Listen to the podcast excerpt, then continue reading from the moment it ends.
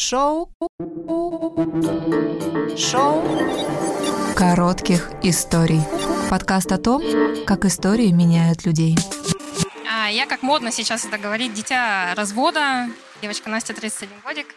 А мои родители развелись, когда мне было 4, и я жила с мамой. Мама тяжело переживала этот развод, она много работала, плюс училась, плюс я маленькая. Короче, я в какой-то момент для себя решила, что я буду максимально хорошей девочкой. Я буду о маме заботиться и все делать хорошо.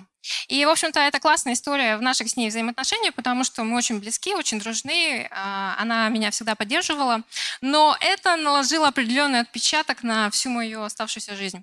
В общем, а, что характерно хорошим девочкам? А, мы, когда достигаем какого-то уровня, мы успокаиваемся. Вот условно у меня в голове была такая картинка, что типа я должна закончить школу с медалью, потом учиться на все пятерки в ВУЗе, поступить на классную, стабильную работу, построить карьеру, дальше квартира, машина, короче, вот все достигла, все, можно успокоиться. Я познала эту жизнь.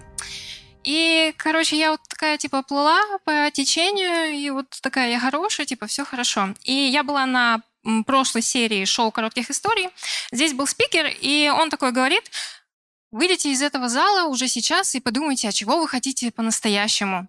И он рассказывает, что он для своей компании хотел бы заработать миллиард. И я такая выхожу и думаю, вау, человек хочет заработать миллиард. А я же такая, типа, хорошая девочка.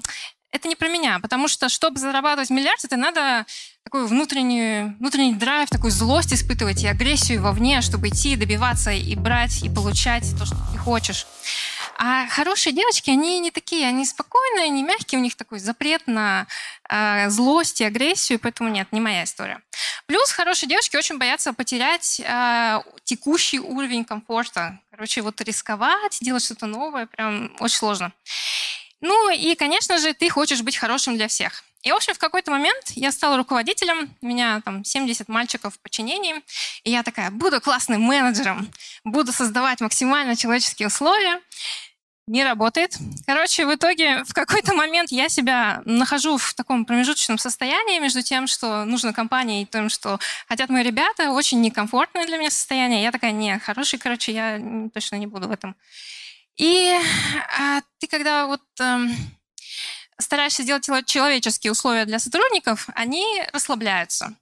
И в какой-то момент, короче, я э, для себя понимаю, что шутка про то, что э, я не менеджер среднего звена, а воспитательница в детском саду, э, проявляется прям для меня, вот прям заиграла новыми красками, короче. И я, короче, начинаю все это менять, э, выстраивать систему, э, делегировать, настраивать весь рабочий процесс. А, потому что я понимаю, что мне нужно больше времени. А времени мне больше требовалось для того, чтобы начать ухаживать за мамой. Мама, короче, у меня заболевает, рак, э, третья стадия. Я очень тяжело это переживаю. Она очень долго обследовалась, потом очень долго лечилась, лучевая терапия. А, я весь этот год, когда она болела, а, чувствовала, что я тону, и мне не хватает воздуха. И мне очень хочется жить, и я постоянно себе спрашивала, типа, а это реально вот все, все, чего я достигла, это все, это мой потолок? Я что, это вся моя жизнь? И я начала себе постоянно спрашивать, а чего я хочу, что я могу. И э, я когда себе честно на это ответила, не в рамках того, что я хорошая, не в комфортных таких вот каких-то условиях, а реально, чего ты хочешь от этой жизни, я начала резко все менять. Я пошла в индивидуальное предпринимательство, выучилась на коуча, завела собаку, а, поставила, составила себе контракт, поставила цели. В общем, я начала очень круто а, менять свою жизнь. Пошла на танцы, чего никогда не делала. Всем девочкам рекомендую. А, и это, в общем, сильно задало новый вектор развития в моей жизни. И вообще вся эта история, которую я сегодня с вами делюсь, она для меня очень личная, откровенная. А я хотела поделиться с ней, ей, чтобы э, рассказать вам о выводах, которые я всего этого сделала. В общем, мы рождаемся свободными, мы изначально знаем, чего мы хотим, потому что младенец, вот он кричит, и он, в общем-то, и получает то, что ему нужно. И по мере того, как мы растем и нас воспитывают, мы вот под вот этим, типа, быть хорошим, послушным ребенком, теряем какую-то свою такой внутренний драйв, энергию, интуицию. И мы вот зашориваемся немножко и принижаем себя до каких-то маленьких масштабов. Не надо так делать.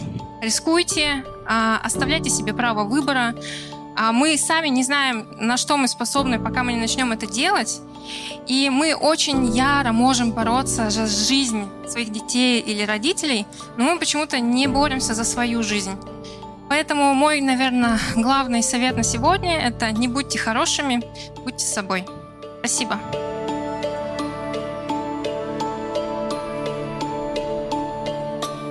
Шоу коротких историй.